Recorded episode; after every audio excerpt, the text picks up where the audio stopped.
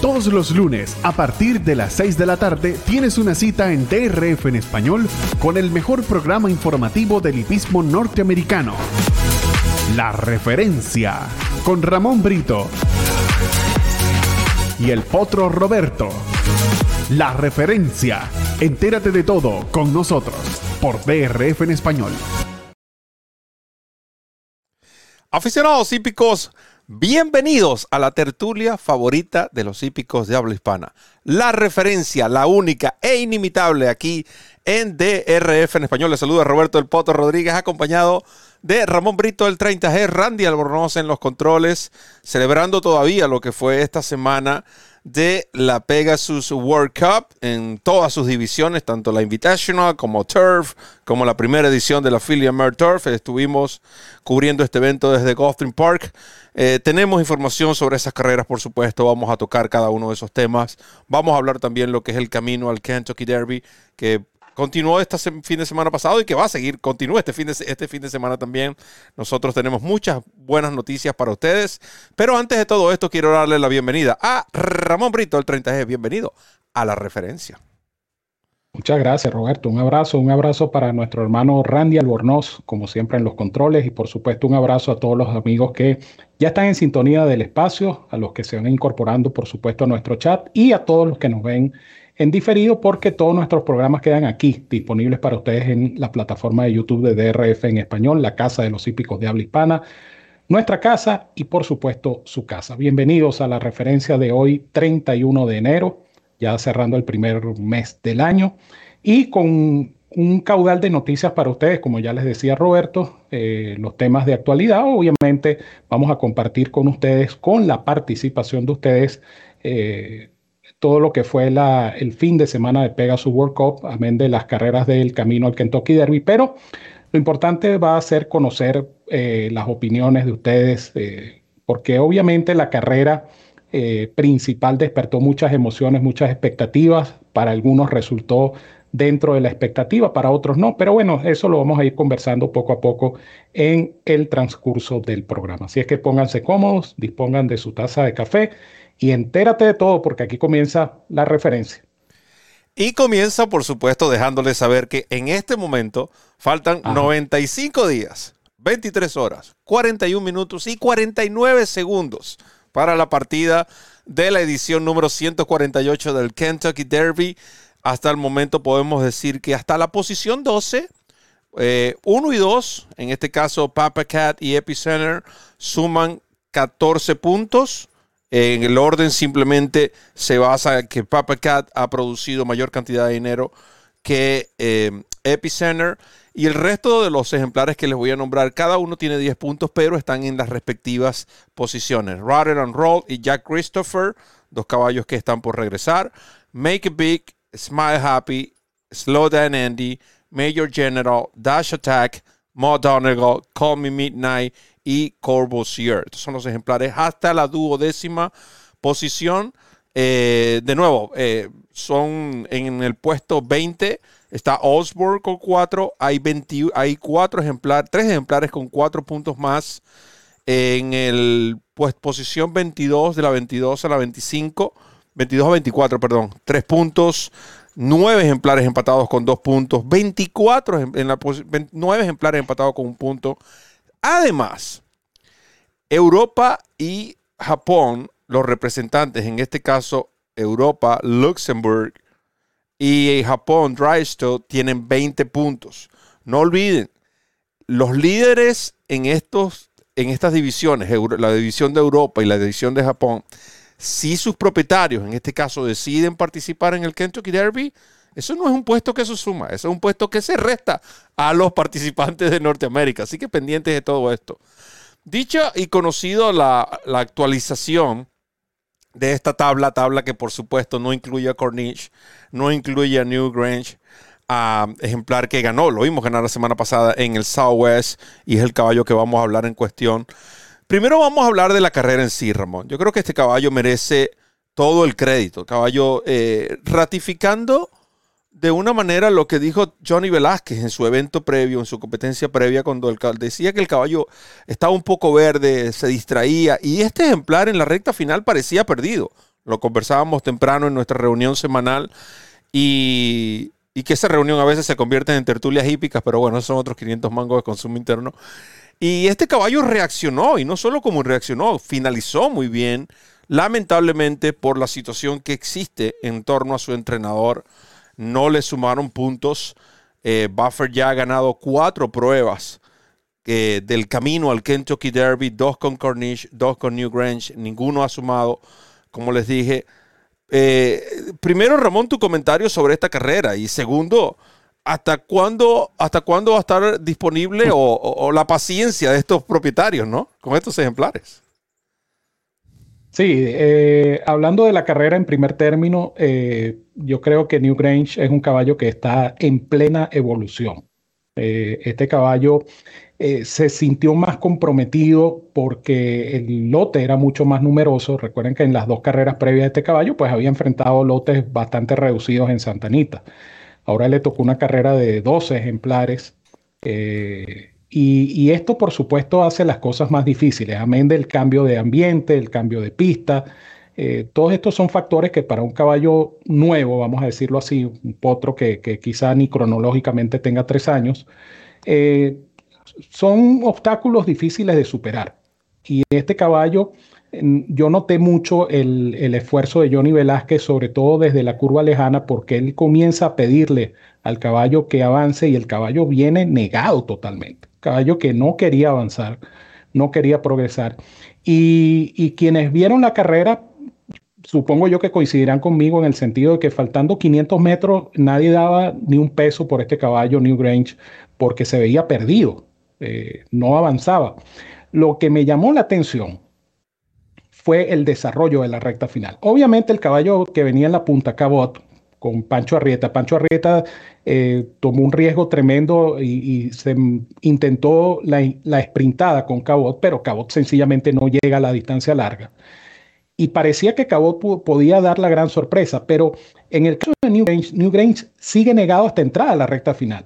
Faltando 200 metros, el caballo a lo mejor se sintió libre, se sintió eh, digamos, a sus anchas y tuvo una reacción tremenda. Yo creo que el remate de este caballo fue notorio en los últimos 200 metros. Un caballo que descontó ventaja, claro, mezclado también con el colapso del velocista, ¿no? Porque Cabot eh, explotó faltando 150 metros, este, explotó y este caballo New Grange, al mismo tiempo que Cabot eh, colapsaba, este caballo despegó con, con un remate, repito, bastante fuerte y bastante notable es un buen caballo y es un caballo que va a dar mucho más, de acuerdo a lo que, a lo que vimos el pasado sábado en Oakland Park. Y, lamentablemente, pues estuvieran estos dos caballos, ah, en la segunda parte del comentario, estos dos caballos, Corniche y, New Grange, estuviesen primero y segundo en la, en la tabla de, puntaje para el Kentucky Derby. Yo decía en un tuit de mi cuenta personal que, que coloqué la, tabla al sábado pasado y, la verdad es que provoca reírse porque los dos caballos que deberían estar de primero y segundo no están. Ahora bien, ¿hasta cuándo va a durar esta situación? Hay un aspecto importante que resaltar y es que eh, mañana es primero de febrero. Quiere decir que mañana se van a cumplir nueve meses, un parto, nueve meses de la disputa del Kentucky Derby 147 y todavía no sabemos cuál fue el ganador oficial. Presuntamente, bueno, presuntamente no, porque ya, ya es un secreto a voces, el 7 de, febrero se va a hacer la audiencia con los comisarios del hipódromo de Churchill Downs, pero insistimos, pues, esto está demorando mucho la decisión que van a tomar eventualmente los propietarios de Cornish, de New Grange y de cualquier caballo de esta cuadra que tenga oportunidad de participar en el Kentucky Derby, porque aquí hay que poner las cosas sobre la balanza. Es decir, ¿qué pesa más? ¿La lealtad a un profesional o la oportunidad a veces única en la vida de participar en la carrera más importante para tresañeros del hemisferio occidental como es el Kentucky Derby?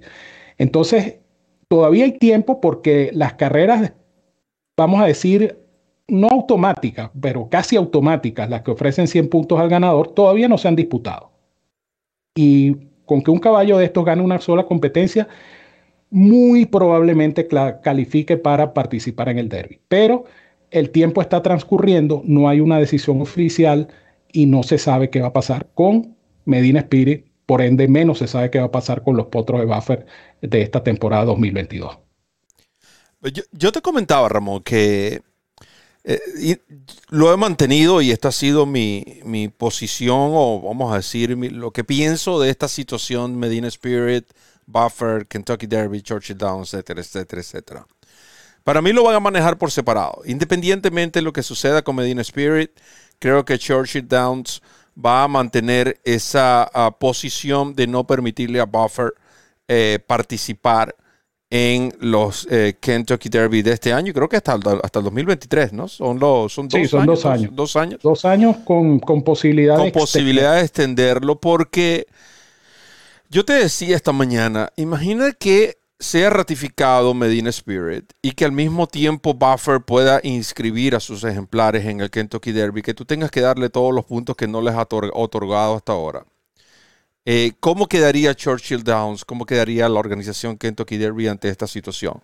No sé si, no estoy seguro de que eso vaya a pasar. Sin embargo, por alguna razón, los puntos se han dejado vacantes. No sé si esto se hizo a manera de precaución eh, previniendo quizás una posible eh, actuación de estos caballos bajo el entrenamiento de Buffer. Entonces se le otorgarían los puntos, no lo sabemos, no es algo que, que es oficial, simplemente es una posibilidad de diferentes escenarios. No creo que así suceda, pero es mi trabajo, es mi deber decirles a ustedes que esa puede ser una posibilidad. Ahora, un fanático preguntaba que si un ejemplar que ya estaba calificado al Kentucky Derby puede, puede cambiar de entrenador. Por supuesto que puede cambiar de entrenador. Porque el caballo no es el entrenador, el caballo es el propietario. El propietario puede cambiar de entrenador en cualquier punto de la, vida. O sea, es su caballo.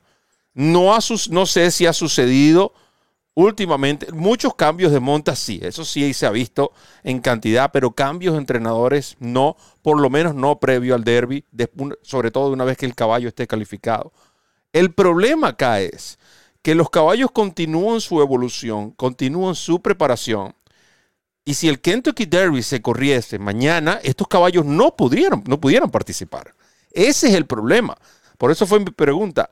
¿Hasta cuándo va a estar la paciencia de estos? ¿Hasta cuándo van a estar dispuestos a esperar estos propietarios, específicamente de los caballos que entrena Bob Buffer? ¿Hasta cuándo van a esperar porque como bien lo dijo Ramón, yo creo que se pueden esperar incluso hasta una carrera que ofrezca 100 puntos. Ganando o finalizando segundo van a entrar. Porque realmente, mira la, la fecha que estamos y el líder de la puntuación tiene 14. Aunque ya van a comenzar las carreras de 50 y de 100 puntos. Creo que 40 puntos por la situación que existe, la cantidad y calidad de caballos, que quizás no es eh, igual a años anteriores, creo que 40 puntos van a ser suficientes. Pero es un riesgo que estás tomando, porque estamos diciendo que Cayo tiene que estar sano para la carrera y finalizar entre los dos primeros puestos. Cosa que en carreras de caballo, como todos sabemos, puede suceder miles de cosas. Nada de seguro en carreras de caballo. Yo creo, Roberto, que esto, esto se decide en marzo. Es mi, es mi, mi predicción, vamos a decirlo así. En marzo. ¿Por qué en marzo? Por, lo que comentaba hace un momento acerca de la audiencia que se va a realizar el 7 de febrero. Allí pudiera tomarse una decisión en, cuanto a Medina Spirit. Si Medina Spirit es descalificado, entonces ya olvídense de buffer para eh, efectos del Kentucky Derby y entonces los propietarios se van a ver obligados a tomar esa decisión que no han querido tomar porque están, como dices tú, dejando la puerta abierta a una posibilidad de que efectivamente se revierta todo este proceso y se le restituya a cada uno de estos ejemplares su puntaje obtenido. Pero eh, mientras no ocurra esa decisión, eh, hay que esperar. Y yo creo que el, el mes de marzo puede ser decisivo en este sentido. Sí. Además, si usted quiere estar al día de los otros prospectos que van, uh, están en el camino al Kentucky Derby. Es cierto, comparte la opinión de un fanático que dice que Buffer y Pletcher tienen los mejores potros. Yo incluiría por lo menos al entrenador Kenny McPick, que tiene muy buenos potros. Ya sabemos que Jack Christopher está por lo menos en, en Payson Park. Y hablando de Jack Christopher, su entrenador, Chap Brown, y este es un bastante interesante porque yo creo que habían esperado mucho en hacer esto, ¿no? Eh, los propietarios de Sandon lo dejaron bien claro, no van a correr en el Hollywood porque definitivamente el Hollywood es una carrera que favorece a los caballos velocistas, primero por el tipo de pista y segundo porque finaliza en la primera meta de Gulfstream Park, lo que hace aún mucho más corta esta recta final. Y al parecer este es un caballo que eh, desarrolla su máxima velocidad o es mejor con las rectas finales a medida que estas sean más largas. Son decisiones que se toman, quizás estén equivocados, quizás están en lo correcto, pero este caballo apunta al Recent Start. Hablando de competencias que ofrecen puntos para el Kentucky Derby antes de ir nuestro ah, primer corte comercial, les ratificamos, o por lo comentamos la semana pasada, lo ratificamos hoy, ya oficial. El equipo de DRF en español va a estar transmitiendo en vivo desde Tampa Bay Downs las carteleras del el Sam Davis y del el Tampa Bay Derby oficial. DRF en español estará presente una vez más en Tampa Bay Downs. Gracias a la directiva de Tampa Bay Downs por el apoyo. Nosotros estaremos, el equipo de DRF, eh, presente estos dos, esos días, 12 de febrero y 12 de marzo. Creo que se corre también el Tampa Bay Derby para llevarles a ustedes estas carreras que forman parte del camino al Kentucky Derby, además de toda la programación de ese día, entrevistas, eh, comentarios, pronósticos, invitados, etcétera, etcétera, etcétera. Así que se viene de todo y para todos aquí en el camino al Kentucky Derby con DRF en español. Hacemos una pausa y regresamos con más de la tertulia favorita de Don Juan Oliaga y de todos los hípicos de habla hispana. La referencia. DRF en español, la casa de los hípicos de habla hispana. El lugar donde encuentras noticias, pronósticos, programas en vivo y mucho más. Síguenos en nuestras redes sociales y disfruta con los campeones. Comienza a ganar con la nueva versión móvil del programa de carreras del Daily Racing Form, presentando en exclusiva las cifras de velocidad Bayer, selecciones y análisis de los expertos. Visita drf.com slash best y siente el poder del DRF en la palma de tu mano. Continuamos con la referencia a través de DRF en español, el Potro Roberto, acompañado de Ramón Brito, el 30G, Randy Albornoz en los controles. Gracias a todos los fanáticos que ya están interactuando con nosotros en el chat previo a lo que fue el primer corte. El primer segmento lo dedicamos al camino al Kentucky Derby. Olvidé comentarles que Corniche, el, podemos decir, el virtual campeón doceñero, uh, se encontraba o se encuentra todavía en Winstar Farm, donde pasó su descanso del invierno. Ya está galopando. Recuerden que, recuerden que Winstar Farm también tiene su centro de entrenamiento privado. Ya pasando a lo que son las carreras de la Pegasus World Cup, las tres competencias, la primera edición de la Pegasus Philly and Turf. Yo creo que, eh, Ramón, yo lo veo de esta forma. Eh, es el propio ejemplo cuando un ejemplar es superior a sus rivales en una carrera. Porque Regal Glory, primero, es una yegua que corre en velocidad o cerca de velocidad. Partió mal. Segundo, en los primeros metros, su jinete José Ortiz tuvo que levantar. No giró bien la primera curva. La yegua corrió, trató de, o sea, pudo descontar ventaja, pero corriendo por la parte más externa. Y tú sabes que eso en carreras de grama puedes jugar en tu contra ya que estás regalando muchos cuerpos. En comparación con la yegua que llegó, segunda, que en velocidad eh, iba pegada al riel. Y con todo y eso, esta yegua fue capaz de rematar y ganar, eh, demostrando eso, ¿no? Su, superioridad a la yegua Regal Glory con José Ortiz. Eh, yo felicitaba a, doña Vilma Ortiz y a, y a Iraz Senior porque, wow, sus hijos barrieron prácticamente con, la, con las Pegasus. Una José y dos Irat. Eh, estos jinetes definitivamente continúan, ¿no? Camino a, lo que es el, más allá del estrellato, porque yo creo que ya son unas superestrellas en lo que a jinetes respecta. Volviendo a Regal Glory, Ramón, y antes de darte eh, el pase para tus comentarios, eh, una de las informaciones que teníamos sobre esta yegua es que esta yegua iba a ser enviada para eh, ser, servida por Into Pero Chap Brown, de la manera como ella finalizó en el Matriarch, que creo que fue su, la carrera que ganó previo a, em, a la Pegasus, esta hija de Animal Kingdom, y la manera como la yegua, la forma que la yegua atravesaba, convenció a, a Peter Brand que es el propietario eh, de correrla en la Pegasus. Es bastante interesante esta movida porque entonces eso ahora le resta tiempo si, en el caso de que quieran tomar la decisión de enviársela a Intermediate o simplemente esperar hasta el próximo año. Tienen, tienen opciones, ¿no? Definitivamente con esta yegua. Esta es una yegua que tiene un valor tremendo en este momento para la cría. Y en cuanto a lo que fue la carrera, eh, yo creo exactamente igual que tú que esta yegua estaba sobrada de agrupación. Resultó muy, muy, muy superior al lote. Yo veía como enemiga a Sweet Melania, pero esta Sweet Melania que vimos el sábado, lamentablemente, fue, no fue ni la sombra de la Sweet Melania que se había visto en su carrera previa. Tanto así que Alms, que hizo el gasto de la carrera y parecía que iba a llegar entre las últimas, se mantuvo y llegó segunda, tuvo una reacción final y, retomó el segundo lugar. Pero la carrera de José creo que fue eh, este tipo de, montas cuando tú estás consciente de que llevas el mejor caballo de la carrera.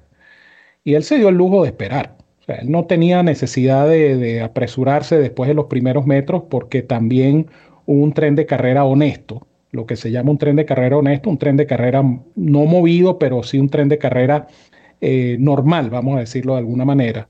No era lento, no era rápido, pero sí era un tren de carrera normal. Es decir, pasaron casi 24, pasaron 48, aceleraron y pasaron en 71 y fracción los, los 1200 metros. Es decir, un tren de carrera que favorecía justamente a ejemplares como Real Glory que vienen eh, en atropellada, en este caso como la carrera del sábado. Pero yo lo que sí percibí fue la confianza de José Ortiz sobre esta pupila de Chad Brown, porque él, él venía por fuera, eh, sí, digamos, recorriendo mayor terreno que las demás, pero a conciencia de que trae el mejor caballo de la carrera. No necesitó de buscar la baranda, por ejemplo, y recortar terreno para después ver si le daban chance de atropellar por fuera. No, él simplemente se quedó por fuera haciendo su carrera. La yegua avanzó cuando le dio la orden, avanzó con fuerzas y en la recta final eh, si esto hubiese sido más distancia, pues hubiese ganado por mayor margen. Yo creo que una yegua eh, Real Glory que demostró, insisto, muchísima, pero muchísima superioridad contra sus rivales. Destacable la carrera de la local Chifty She, que hizo el gasto con Alms y estuvo peleando toda la carrera y al final perdió el segundo por pescuezo. Eh, es una yegua que va a dar mucho que hacer en Goldstream Park. Si se mantiene corriendo en este tipo de lotes, Chifty She va a tener una buena campaña. Y el resto poco o nada hizo. Realmente yo creo que Regal Glory eh, demostró su, jerarquía, vamos a decirlo así, fue superior y ganó una carrera merecida. Dos cuerpos y medio fue la ventaja de eh, Regal Glory en esta competencia, dejando tiempo de 1.41.74. Remató esta llegó, remató en menos de 6 segundos. Los últimos 100 metros. 5.92 fue el remate de eh, eh, Regal Glory. Pasando de lo que fue esta carrera a, la carrera de, los machos, la carrera de la turf. Aquí podemos, vamos a tratar en estos 10 minutos que tenemos, 8 minutos que tenemos aproximadamente antes del break, de hablar sobre esta competencia porque es cierto, como yo decía, ¿no? primero hay que felicitar la valentía y, vamos a decir, no tanto felicitar, hay que reconocer la valentía de este caballo Colonel Leon. Número uno. Número dos, felicitar a Top Pletcher y a su equipo por el gran trabajo que hicieron con este caballo. Además, mejor trip imposible es que le pudo haber dado Irato Ortiz a este caballo conociéndolo como lo conoce. Ratificando entonces la teoría de que, recuerden que en, el reporte de entrenamiento teníamos dos teorías con respecto a Colonel Leon. Una era cómo lucía el caballo en el entrenamiento. Se veía un caballo, eh, sin, un caballo aragán, podemos decir, un caballo que no, quizás no te muestra eso en los entrenamientos, pero cuando llega a la pista se transformaba y eso fue lo que sucedió. Gran carrera de Colonel Leon. No le puedo restar absolutamente nada esperaba, me hubiese gustado verlo correr una vez más, pero el caballo simplemente, y nada mejor que un caballo para hacernos quedar mal a todos, el caballo ganó y tiene su premio y ratificó su campeonato y se convirtió en el primer caballo en ganar una pega su World Cup back to back. Ahora, de que fue el mejor caballo de la carrera, yo lo dudo.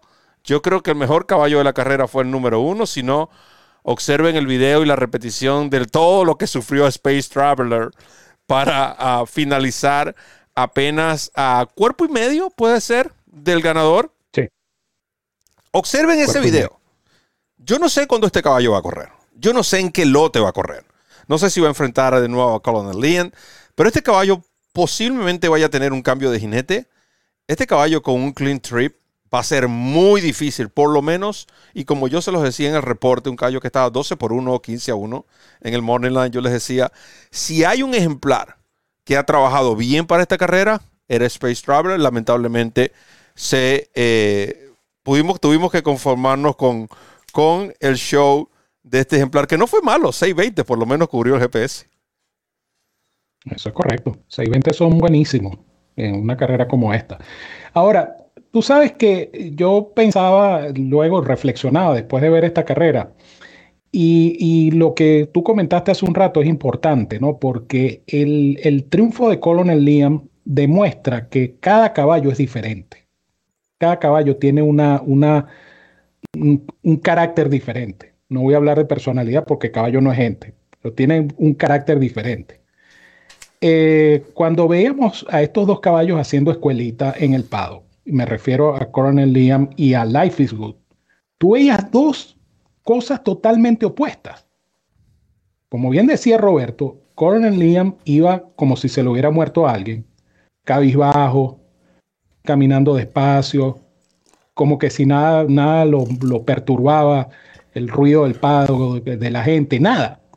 Y el otro caballo, como dicen los americanos, on his toes, es decir, casi dando pasos de ballet, iba eh, Life mostrando de paso una condición pues, espectacular.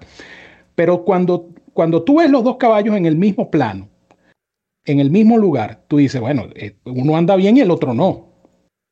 Y efectivamente eh, se da ese, ese dicho que nada, nada más fácil que un caballo para que uno quede mal, porque el que ve a Coronel Liam ese día dice, ay papá, este caballo este caballo no se siente bien. Este Pero Ramón, el mismo, el mismo Morning Line así lo dictaba. El caballo abrió favorito 3 a 1. O sea, no es que nosotros teníamos esa percepción. No, no, no, no, no, no, no, no. Eh, el, tema del, el tema del dividendo y del Morning Line también es porque el caballo está dando una ventaja tremenda, porque, eh, y esto lo analizamos nosotros en el programa del jueves pasado, no es fácil reaparecer en un grado 1 de, de este nivel.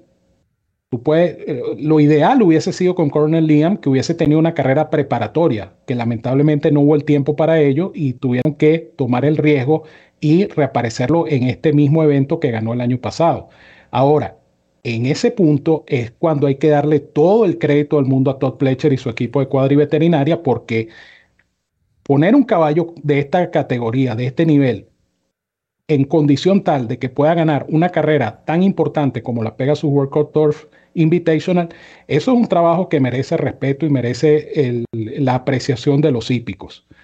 La conducción impecable, por supuesto, de, Irat. Eh, Irat conoce al caballo, Irat efectivamente le dio el mejor viaje posible a este Colonel Liam.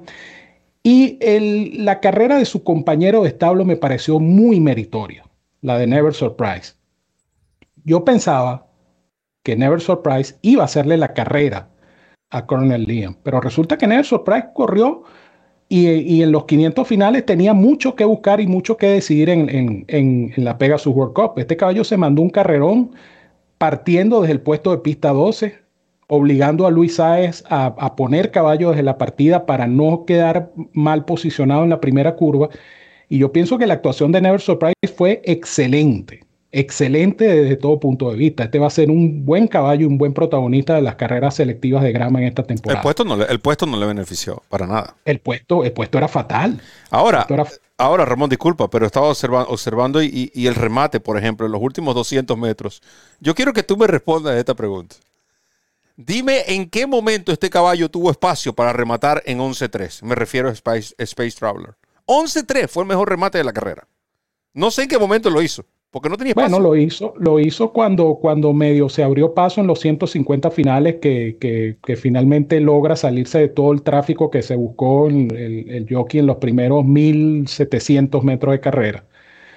Eh, lamentablemente no hay, esta, esta, carrera no hay tiempos oficiales eh, en cuanto a los parciales de la carrera. Eh, hemos visto esta falla muy a menudo, que mm. los tiempos tienen que ser tomados manualmente. Entonces lo que está es el tiempo final de la carrera en, el chart de Equibase, 1.47 con 48 para la milla y un octavo. Pero yo creo que estos tres caballos hicieron, hicieron muy buenas demostraciones, cada uno en su, digamos, en, su área, ¿no? Eh, uno defendiendo su título, el otro haciendo una gran carrera en velocidad y lo de Space Traveler, que bueno, eh, como dices tú, Roberto, no siempre el mejor caballo es el que gana la carrera y, definitivamente eh, Space Traveler tuvo muchísimos contratiempos y, ciertamente vale la pena ver este video y concentrarse en este caballo número uno, Space Traveler, que realmente sufrió demasiado con el tráfico hasta el punto de que su jinete levantó dos, tres, cuatro veces, yo no sé cuántas veces levantó Spencer. Eh, la cubana. un pasito para adelante y otro para atrás porque tuvo que meter el freno de emergencia como, como en dos o tres oportunidades. Pero, insisto, eh, yo aquí eh, debo destacar dos cosas. El, el, trabajo de cuadra indiscutiblemente. Y otra cosa que me llamó la atención fue la emoción de Irá después de la carrera. Irá este, no, no ocultó el llanto después de que regresaba del, del triunfo. Eh, significó mucho la carrera para, para el astro Irá Ortiz Jr., sin duda alguna. No, y, definitivamente también habla, ¿no? Lo que es la pasión con que este jinete boricua eh, se entrega a su profesión, ¿no? Eh, contentos por... por y, lo más importante de todo, que fue una jornada, podemos decir, creo que apenas un, inconveniente con un ejemplar. Eh, el resto fue una jornada libre de accidentes y, eso es lo, lo, principal, ¿no? En este tipo de eventos en todos los eventos, pero sobre todo en este donde la cantidad de caballos es masiva. Ah, hablando de masiva, eh, masiva fue la respuesta que tuvimos a este concurso de la Pegasus, donde eh, se ofrecieron 500 dólares en crédito de DRF Bets. El concurso era, cada ah, participante seleccionaba un ejemplar en cada una de las siete competencias de corte selectivo que se disputaron el sábado en Gulfstream Park. Se sumaban los los, el dividendo basado en 2 dólares de cada ganador y los que terminaron con el mejor ROI o con el mejor retorno de la inversión, que en total fueron 14 dólares, van a ser, o la suma, digamos, de estos dividendos con una inversión de 14 dólares, estos serían los eh, ganadores. tenemos, hasta el momento tenemos un empate, ¿ok? Eh, dos usuarios eh, sumaron 27 dólares con 40. Ambos eligieron a Beautiful Lover, que pagó 10.20. Eh, coincidieron con Regal Glory, 360. Coincidieron con eh, Life is Good, 360. ¿con, ¿Cuál me está fallando aquí? Hay uno que estoy pasando por alto en esta competencia. Ah, acá. Para ver. No sé cuál. Yo sé que coincidieron con estos.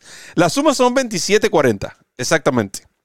Eh, en, lo, en lo que fueron los ganadores. Ahora, uno de estos ganadores, hoy pudimos verificar, cumple con todos los requisitos en cuanto a lo que es seguirnos en nuestras redes sociales, estar suscrito al boletín, etcétera, etcétera, etcétera. Estamos confirmando con esta persona que una vez que lo haga, estamos confirmando su usuario de la cuenta de DRF Bets. Una vez que esta persona confirme este usuario, automáticamente se le van a acreditar 250 dólares, ya que estamos hablando de hit. ¿Por qué 250 dólares? Porque el premio era 500, 400 para el primero y 100 para el segundo. Pero cuando hay un empate, ganan los dos. Entonces hay que dividir los 500 dólares entre los dos. El segundo ganador, y el primer ganador al que me refiero es Nelson Cuello, lo puedo decir oficialmente porque fue la persona que cumplió con todos los requisitos. Eh, el, la segunda, el segundo usuario que está eh, involucrado en el empate, no se han confirmado varios de los requisitos, por lo tanto, preferimos no mencionar su nombre hasta que todo esto sea oficial. Cuando esto se confirme, igualmente los haremos a conocer con ustedes. Si este usuario, si este usuario no cumple con los requisitos o no se reporta a tiempo, entonces estamos estudiando la posibilidad de que el señor Nelson Cuello sea el ganador de los 400 y el que haya finalizado en el tercero que es una sola persona, por cierto, con 23.80, este pasaría al segundo lugar. Esa es la situación. Por eso es que nosotros en este tipo de concursos, cuando hay que sumar dividendos y confirmar que están cumpliendo con los requisitos, por eso es que no publicamos el listado antes. Porque es prácticamente imposible confirmar todos los requisitos de cada una de las personas que participan y confirmar que están siguiéndonos en todas nuestras redes sociales, sociales, perdón, etcétera, etcétera, etcétera. Esa es la única razón por la cual nosotros no hacemos referencia o no publicamos estos listados. Nelson Cuello es un ganador oficial. Simplemente para hacerle eh, entrega de su premio, tiene que verificarnos un paso adicional, que es la cuenta de DRFBet. Ya se está trabajando con ellos, ya Nelson Cuello se ha comunicado con nosotros. La segunda persona, estamos esperando por su respuesta. Le hemos enviado dos correos electrónicos desde el ganador. Entonces, dicho todo esto, vamos a hacer nuestra segunda pausa y ya venimos con el plato fuerte, la Pegasus World Cup. Comienza a ganar con la nueva versión móvil del programa de carreras del Daily Racing Form, presentando en exclusiva las cifras de velocidad Bayer, selecciones y análisis de los expertos. Visita trf.com slash best y siente el poder del TRF en la palma de tu mano. Continuamos con la referencia a través de DRF en español, presentado por supuesto por DRF Pets, quienes nos apoyaron en ese eh, concurso. 500 mangos y ya se están repartiendo los mangos, ya lo estamos bajando ya del árbol para los respectivos ganadores, 250 y 250. Aprovecho que creo que el señor Nelson Cuello está presente en el chat para felicitarlo eh, por ese premio y gracias también porque acertó todos esos ganadores el día sábado. Eh, Ramón, la Pegasus eh, World Cup en su sexta edición se dio, podemos decir de una manera u otra, lo que se esperaba, ¿no? quizás no fue tal match eh, porque realmente los caballos nunca estuvieron de tú a tú. Pero de cierta manera también, creo que esto es lo que se esperaba, por lo menos yo lo planteé así, yo decía, estos caballos no creo que vayan a entrar en un duelo, aquí la clave va a ser los primeros metros, el que gire la primera curva en el comando, ese va a tener la balanza a su favor, porque son dos caballos con un estilo de correr bastante similar. Quizás Life is Good, un poco más versátil, pero en vista de que pudo su jinete Irat Ortiz tomar la delantera en esa primera curva, ya el, resto simplemente fue historia. Con esos parciales 23, eh, 47, creo que fueron esos los parciales, 23 y 47, ¿cierto? Los de eh, Life is Good. En fin. Más rápido, 46-35. 46-35. Eh, era, iba a ser muy difícil. Ahora, Existen muchas, digamos, versiones en cuanto a lo que fue la, lo que pudo haber sido la posible estrategia de Joel Rosario. Yo creo que eh, no lo sabemos, realmente eh, no, no vamos a llegar a saber qué fue lo que, como las indicaciones precisas en lo que le pudo haber dicho Cox a Rosario, pero yo creo que fue una carrera llevada con, dos planes, con plan A y plan B practicados al mismo tiempo. En fin, porque estaba lo que era proteger al ejemplar. No estamos diciendo que no iban a correr para ganar. Es lo que menos quiero decir, por favor, pensadores de bolsillo, no me malinterpreten. El caballo corrió, para, el caballo iba a correr para ganar. Pero una vez que no se logró el objetivo A, que era tomar la delantera, yo creo que se corrió también un poco más a la, vamos a decir, guardando el ejemplar el valor que este tenía y el caballo llega segundo por superior. Porque si tú ves la curva, el caballo parece que va a llegar tercero, pero el caballo llega segundo por superior. Nada que hacer con Life is Good, que dicen, bueno, que, que, que Nisgo pudo eh, descontar ventaja, pero es que Life is Good también ya irá venía con el freno. Ya irá lo que venía eh, acariciando al ejemplar. Eh, eh, o sea, no, no podemos confundir esto, este, esta, esta, eh, cómo se disminuyó la ventaja. Sí fue una carrera que cumplió las expectativas, estoy totalmente de acuerdo, que creo, creo que Goffin Park hizo un gran trabajo. 110 fue la cifra Bayer para Life is Good, 105 para Nice Go. Nice Go se despide de las pistas colectando cifras Bayer de, cinco, de tres dígitos en cinco oportunidades consecutivas esta cifra de Bayer de 110 del caballo Life is Good representa la cuarta más alta en esta carrera. 120 Gun Runner. Pueden ir a mi, al potro y, responder la. Le estoy dando la respuesta. La encuesta: 120 Gun Runner, 119 Aerogate, 112 City of Light y ahora 110 Life is Good. 108 fue el de Nisco para aquellos que quieran saber cuánto fue su Bayer en la Pegasus World Cup. ¿Cómo viste la carrera en cuanto a lo que fue el planteamiento? Eh, háblame de los dos caballos. Yo, antes de darte el pase, quiero reconocer y aplaudir también la labor que hizo Brad Cox con este caballo. Yo lo publicaba en mi cuenta de Twitter. Fueron dos campañas. Una bajo el primer entrenador y otra bajo el entrenamiento de Brad Cox. Brad Cox recuperó a este caballo, lo transformó y se convirtió hasta hoy día en el caballo del año en los Estados Unidos caballo maduro, caballo del año, caballo del año según el ranking Longines, que es un ranking internacional con un rating de 129, bastante alto y respetable. Segundo en una Pegasus World Cup ante un ejemplar que ganó lo que tenía que ganar, la partida. Definitivamente. Eh, acá no se le resta ningún eh, méritos a los dos, dos grandes ejemplares. Uno, un campeón en el momento, el otro que iba proyectado ya a partir de después de la carrera sabemos que Life is Good pasa a ser el mejor caballo en los Estados Unidos, ya que Nisgo se va a retiro. Pero más allá de todo eso, ¿algún otro comentario, Ramón, sobre este evento?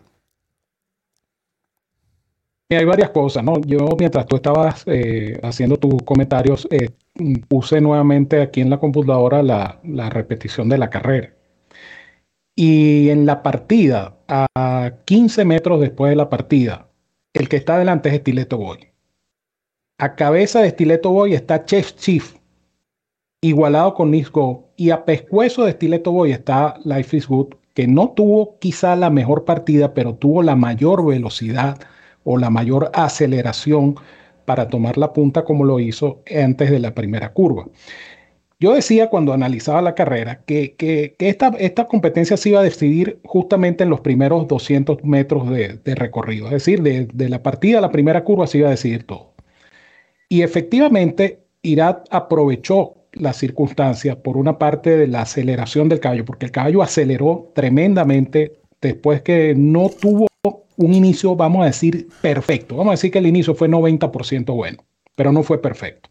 No fue perfecto ninguno de los dos, pero creo que Nisgo partió mejor que Life is Good. Sí, es lo que estoy diciendo. Cuando, de hecho, acabo de congelar la imagen sobre el, espejo, sobre la llegada, obviamente inmediatamente después de la partida. Y Life is Good está pescuezo a estileto boy. Es decir, ya habían recorrido 50 eh, metros, ponle tú, de la partida al, al espejo. Y Estileto Boy tiene pescuezo de ventaja sobre Life is Good. Están, por supuesto, todos los caballos agrupados, pero lo que quiero decir con esto es que la aceleración de Life is comienza precisamente desde que pasan frente al espejo por vez primera hasta la primera curva. José Ortiz, yo diría que, que un acto de astucia, pero un acto totalmente legal. Él baja un par de líneas y obliga a Joel Rosario a perder su línea de carrera pegado al riel obligando a Joel Rosario a levantar y a buscar por segunda línea. Una suerte de, yo no quiero decir ayuda porque Life no necesitaba ninguna ayuda para ganar. Está corriendo en su carrera también. Nick Go es uno de sus rivales. Pero, pero efectivamente, este, es, lo que se llama correr para ganar, pues. Si tienes un rival y puedes hacerle las cosas más difíciles a tu rival, tú le haces las cosas más difíciles a tu rival. O sea, eso es perfectamente entendible y perfectamente lógico. Pero yo sí pienso que un plan B. Eh, y ese plan B es el siguiente. El plan B, con Nisgo estoy hablando, era proteger al caballo. Que el caballo se despidiera eh, honrosamente. Porque si se hubiese presentado un duelo de velocidad y hubiese fallado Nisgo y hubiese terminado Nisgo entre los últimos, ¿la gente de qué se va a acordar? Se va a acordar que a Nisgo le dieron una paliza en su última carrera. Y no fue así. Nisgo eh, superior al resto del lote, porque en, eso sí hay que estar claro. Esto, era, esto eran dos caballos y yo lo decía en el comentario del programa del jueves. Esto eran una nómina de dos caballos y otros siete. Y los dos caballos respondieron a las expectativas. Que no se dio esa, esa pelea extraordinaria que, que, muchos esperábamos en los primeros metros. Bueno, son circunstancias de carrera porque no se puede predecir lo que va a pasar en una carrera de caballos, pero la aceleración de Life is Good fue notable. La forma como se desplaza este caballo en la recta de enfrente fue algo este, impresionante. La, la, confianza que tenía Irat después que habían sorteado esos primeros metros del recorrido. Y el caballo respondió a plenitud. Este es un caballo que, tiene la, condición impecable que, que les describí hace un rato cuando hablábamos de, de los caballos del de Goldstein Park. Es un caballo que está en su mejor momento y llegó a la carrera en su mejor momento. Entonces, este es un caballo que tiene proyección para este año, mientras que el otro caballo, Nixgo, eh, se va de las pistas. Entonces, había que cuidar a Nixgo. Nixgo no, no tenía por qué hacer un esfuerzo innecesario. Hizo el esfuerzo justo y medido para ocupar el segundo lugar en una carrera que ya sabía yo, el Rosario, que no iba a poder ganar. Entonces mantuvo el caballo, para que el caballo tuviera una actuación decorosa y se fuera por la puerta de enfrente y no por la puerta de atrás. Esto, esto es importante. Ahora, eh, Life is Good, bueno, el, cielo es el límite, ¿no? Eh, en breve vamos a conversar justamente de, de, los planes a futuro con Life is Good, pero en cuanto a la carrera como tal eh, y al espectáculo que presentó Goldstream Park, yo creo que sí, yo creo que Estoy de acuerdo con Roberto allí en el sentido de que Goldstream Park hizo un gran trabajo para montar esta fiesta hípica eh, que respondió a eso, que atrajo público, que atrajo sintonía en la televisión, que atrajo jugada en la taquilla. Ese era el objetivo y ese objetivo se logró. Y el espectáculo como tal fue de altura. Eh, la carrera fue, no dejó de ser emocionante. La carrera de Coronel Liam fue emocionante. Eh, yo creo que Ghosting Park cumplió a cabalidad con todo y, tuvieron mucho éxito en esta edición de la Pegasus World Cup. Definitivamente y en total acuerdo. Éxito por todos lados, considerando también que no contaron con quizás los principales ejemplares en cada una de las divisiones, producto de muchas razones. El calendario, cuando se celebra este evento, muchos ejemplares descansando, otros con planes a, futuro, en fin. Pero con todo y eso, fueron carreras de calidad, carreras de mucha emoción. Eh, creo que. Y, tú mencionabas algo cuando cada quien corre para ganar. Tenga para que tenga una idea, si yo soy el jinete de Stiller Boy y son, conozco exacta parte en el medio de mis dos rivales principales, uno lleva adelante, no le puedo ganar en velocidad. Por lo menos yo voy a tratar de derrotar al otro. Para aquellos que dudan de esto, bueno, miren la diferencia del premio. 585 mil dólares al segundo, 292 mil dólares eh, con 500, 292 mil 500 al tercero. El doble de diferencia.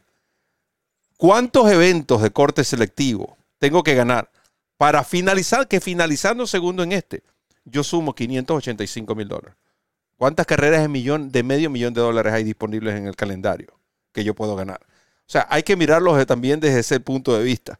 Que existe la relación, que son hermanos, etcétera, etcétera, etcétera, porque se han leído comentarios que, bueno, no vale la pena mencionar en este espacio, además tenemos poco tiempo. Esos son otros 500 mangos. Creo que la carrera se corrió como se tenía que correr. Rosario hizo lo que tenía que, lo que, tenía que hacer. Irat Ortiz hizo lo que tenía que hacer. Fin de la historia. Ganó Life is Good. Eh, interesante también los comentarios de Top Pletcher, porque... Eh, en ningún momento se habló de la Saudi Cup en la rueda de prensa. Yo estuve presente en la rueda de prensa.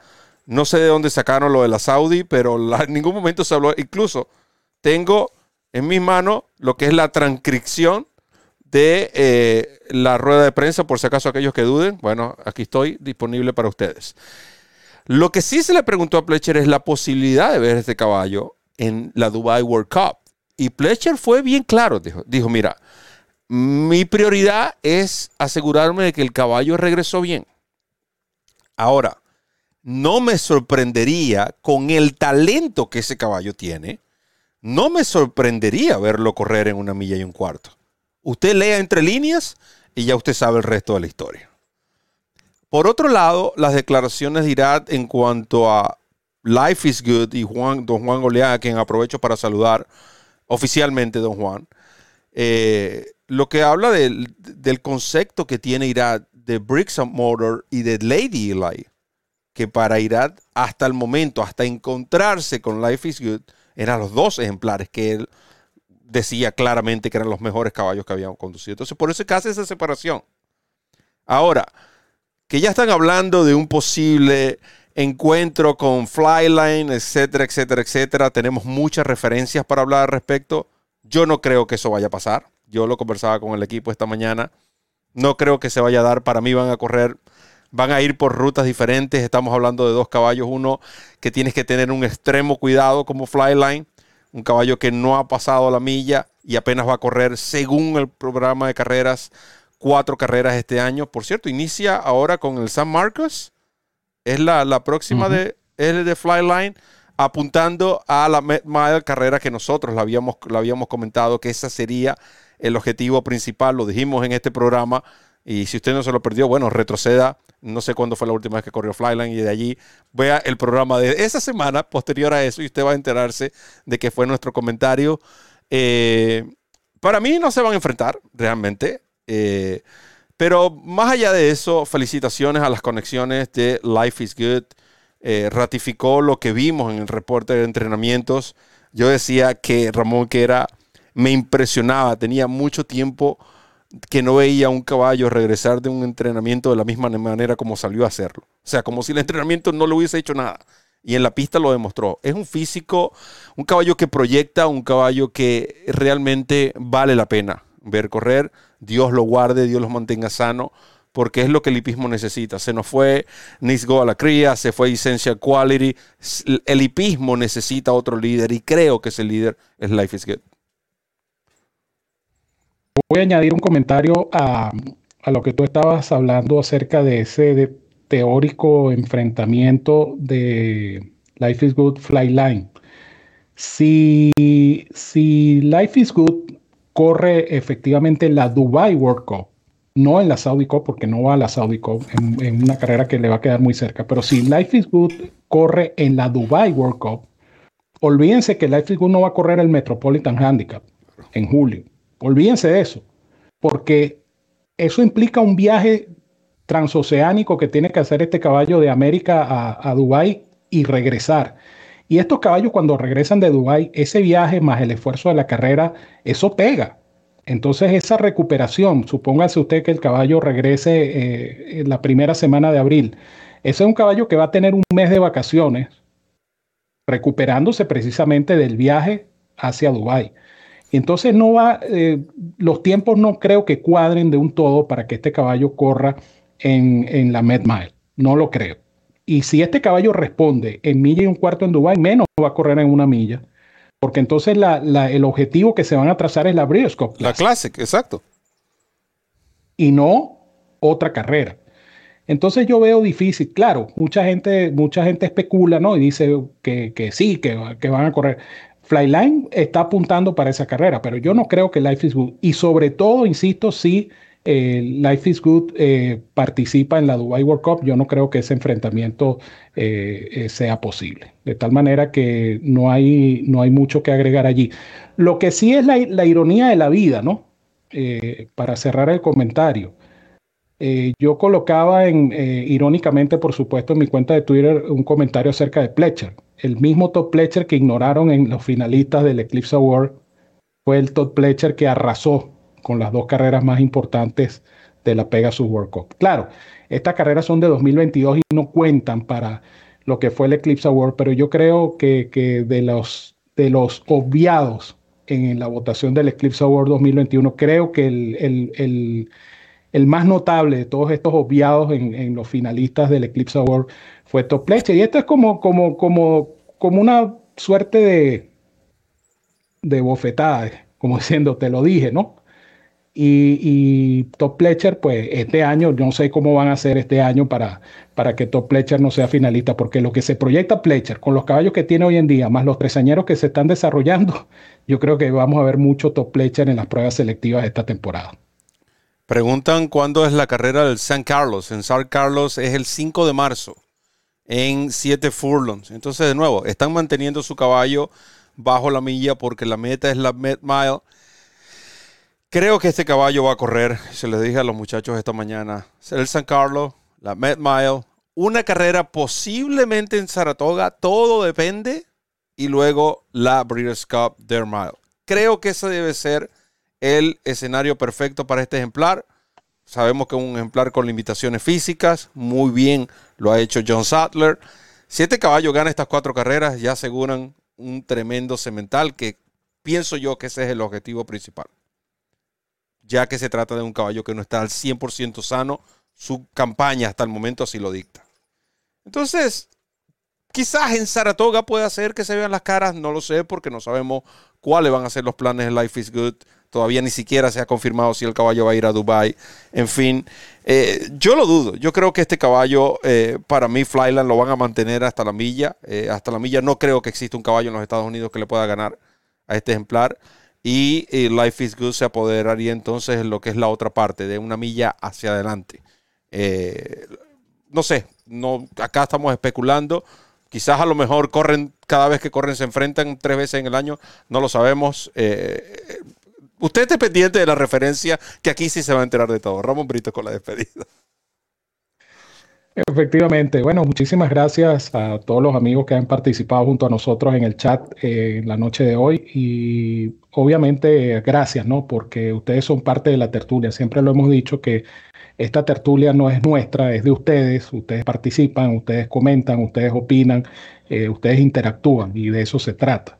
Por eso somos la tertulia favorita de los hípicos de habla hispana. Somos la referencia y aquí estamos de lunes a lunes a las 6 de la tarde, horario del este de los Estados Unidos. Estén pendientes de nuestra programación esta semana. Tenemos eh, Goldstream Park el miércoles de mangos, eh, Goldstream, Park el, Goldstream Park el viernes en al día. El sábado tenemos nuestro programa tradicional Solo Stakes. Tenemos también el camino al Kentucky Derby. Esta semana hay tres competencias eh, que otorgan puntos para el derby y vamos a estar analizando esas tres competencias, incluyendo un Hollywood que ha generado también mucha expectativa, ¿no? Entonces estén pendientes de nuestro canal, estén pendientes de nuestras redes sociales porque eh, vamos a tener todos estos programas para ustedes, amén de los productos que ya ustedes conocen, la referencia express el jueves, la referencia el viernes, guía del pool de David Mérida viernes y domingo, más los pics de Banán Negrón, todo esto, como diría el tío Wolf, gratiña Pérez González para todos ustedes. Así es que, como siempre les digo, los quiero mucho y los quiero de gratis. Les envío un gran abrazo a todos donde quiera que se encuentren. Cuídense mucho, que disfruten de esta semana, que sea muy productiva para cada uno. Y nos seguimos viendo. Ya será el miércoles de mangos a las 11 de la mañana, hora del este, aquí en el canal de YouTube de DRF en español. La Casa de los Hípicos de Habla Hispana es nuestra casa y, sobre todo, es su casa. Agradecemos a todos los fanáticos que estuvieron compartiendo con nosotros esta hora y dos minutos. Le debemos dos minutos para un próximo programa, pero es difícil, ¿no? Con tantos temas de, tanto interés y, quisiéramos estar aquí acá dos horas, pero hay que respetar también el tiempo de los demás. Agradecemos, por supuesto, a Gulfstream Park, quienes han ratificado su patrocinio para esta semana. Estaremos en vivo el sábado desde Gulfstream Park cubriendo todo lo referente al Hollywood. Eh, ya saben, Hollywood esta semana, Sam Davis la próxima semana en DRF en español, además de toda la gama de productos que tenemos disponible para ustedes, la guía del pool, la referencia express, la referencia rompiendo récord en descargas, superamos las 3.000 descargas el sábado pasado, reporte de entrenamientos, eh, finalmente acertó el reporte de entrenamientos, son otros 500 mangos, no digan nada. Eh, tenemos también, por supuesto, los picks de Banana Negrón, programas del día, programas de solo stakes, miércoles de mangos, ¿Qué más quiera? De todos y para todos, aquí en la Casa de los Hípicos de Habla Hispana. En nombre de Randy Albornoz, quien estuvo en los controles, Ramón Brito, el 30G, quienes habló, Roberto El Potro Rodríguez. Solo me queda decirles que recorran la milla extra. Hasta el próximo programa.